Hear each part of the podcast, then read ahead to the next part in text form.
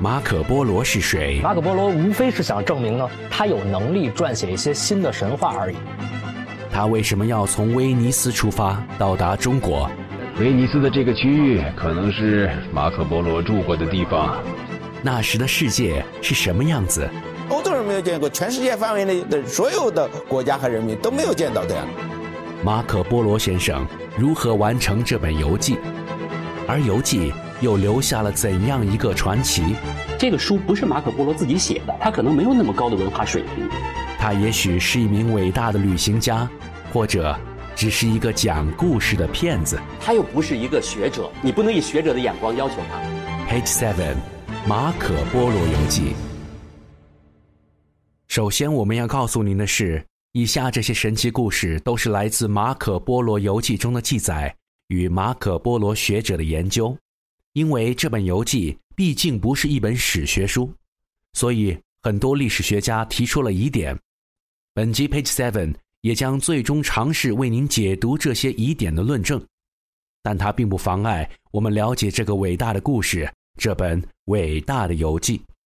让我们带着浪漫主义色彩进入马可波罗的传奇吧。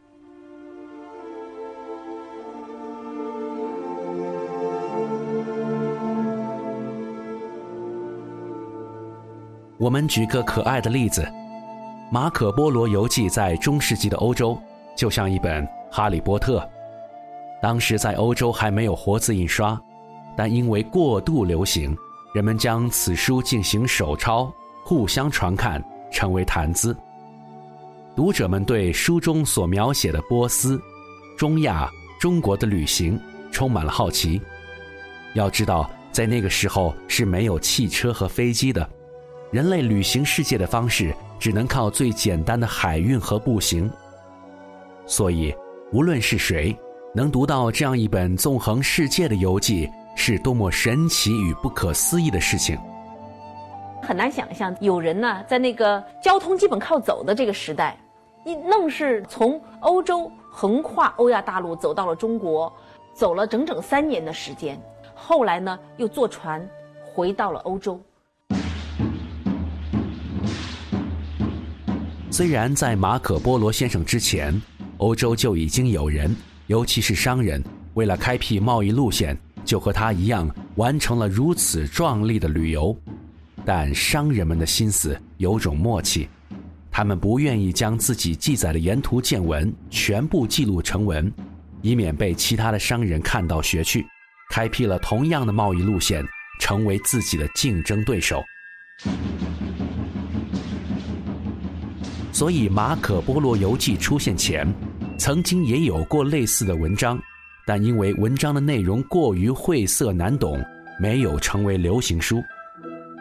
而《马可·波罗游记》书中记述的国家、城市地名多达一百多个，包括山川、地形、物产、气候、贸易、居民、宗教、风俗习惯等，甚至还有传说、神话故事。什么地方盛产美女？如果这还不算精彩，书中还描述了马可·波罗到达中国后，被蒙古大汗忽必烈相中，成为地方官，参加了蒙古攻打南宋的战役，并且和蒙古公主有暧昧。而这些故事全部集合在一本书里时，在那个尚未地理大发现的历史区间里。就好比一个人告诉你他去了月球，并且和外星人生活一样荒诞惊奇。所以很多人都提到马可波罗，就是提到一个能能能有信心去到国外去，到远东去去发现的新的生活条件。他们心理上都会感觉到，他们自己有一点马可波罗的一个一个精神。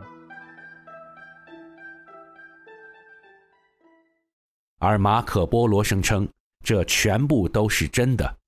他的游记只记载了他看见的一半，可想而知，这样的一本书一下子成为了流行事件。读者不管书中的故事是否真假，都很好奇的去阅读。游记不仅成为畅销书，也打开了自傲的西方人认识东方世界的窗口。这部书流行的背景非常值得注意，因为那个时候正好是欧洲的文艺复兴的前期，马上就要到文艺复兴了。那么在这个时候，有很多人渴望第一了解自己内心，解放自己的人性；第二了解外部世界。所以这部书也有这种人文的或者是一种社会的历史的氛围，对它的流行起到了一个重要作用。按历史学家张新朗先生民国时期的著作《马可波罗游记导言》中所记载的时间线索，马可波罗十七岁时，也就是一二七一年，他与爸爸尼克罗波罗、叔叔马菲亚波罗一起从威尼斯出发，目的地是中国，最终返回威尼斯的时间是一二九五年。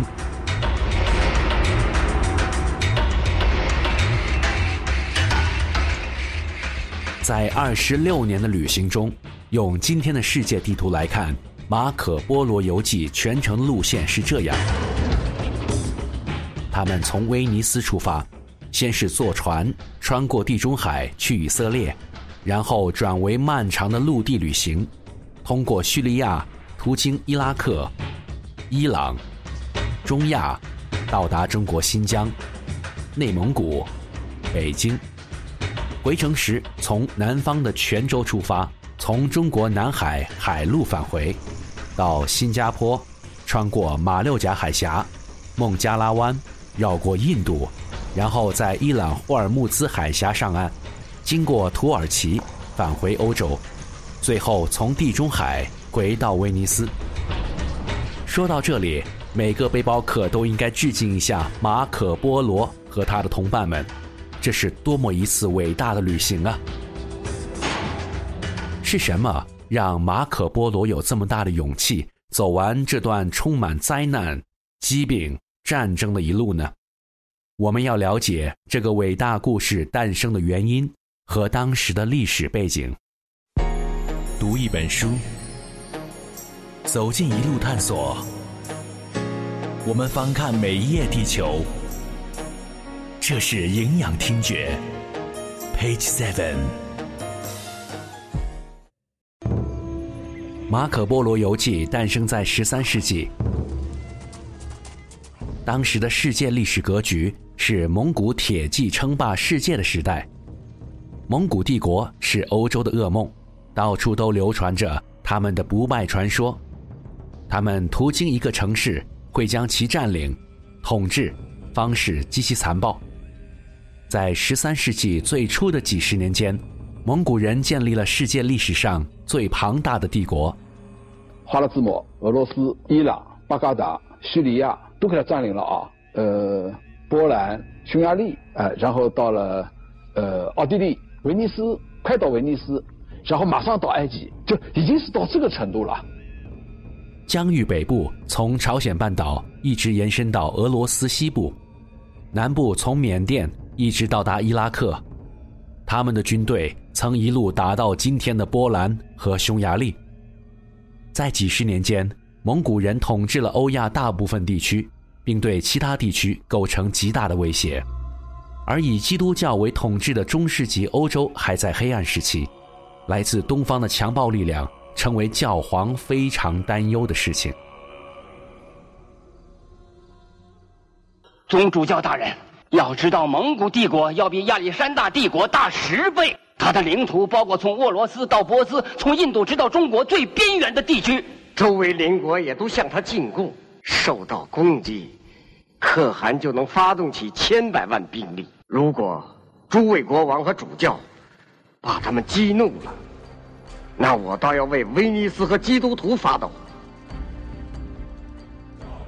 于是，西方的基督教世界在讨论一个问题：能否与蒙古帝国有一个良好的沟通，甚至让他们信仰基督教，彼此和平，没有战乱呢？强大的蒙古帝国随着疆域的拓展，也拉通了原本要跨国多国的贸易路线。国际贸易在这个历史年代有着独特的表现形式，来自东方的香料、宝石。自然成为威尼斯商人获得高额利益的动力。元朝，尤其是到忽烈时代的时候，呃，他平定了南宋，把我们中国的呃在唐宋基础上的经济文化又推向了一个繁盛的新的阶段。我们与此相对看，欧洲，欧洲当时是处于非常黑暗落后的中世纪，所以在当时来说，忽必烈时代的中国中东方应该是全世界最富庶、最先进的时期。相对于欧洲的中世纪来说，那是欧洲所不能比的。这也是马可波罗游记中间之所以对东方的文明描述的那么淋漓尽致、那么羡慕、那么富裕啊，这个一个原因。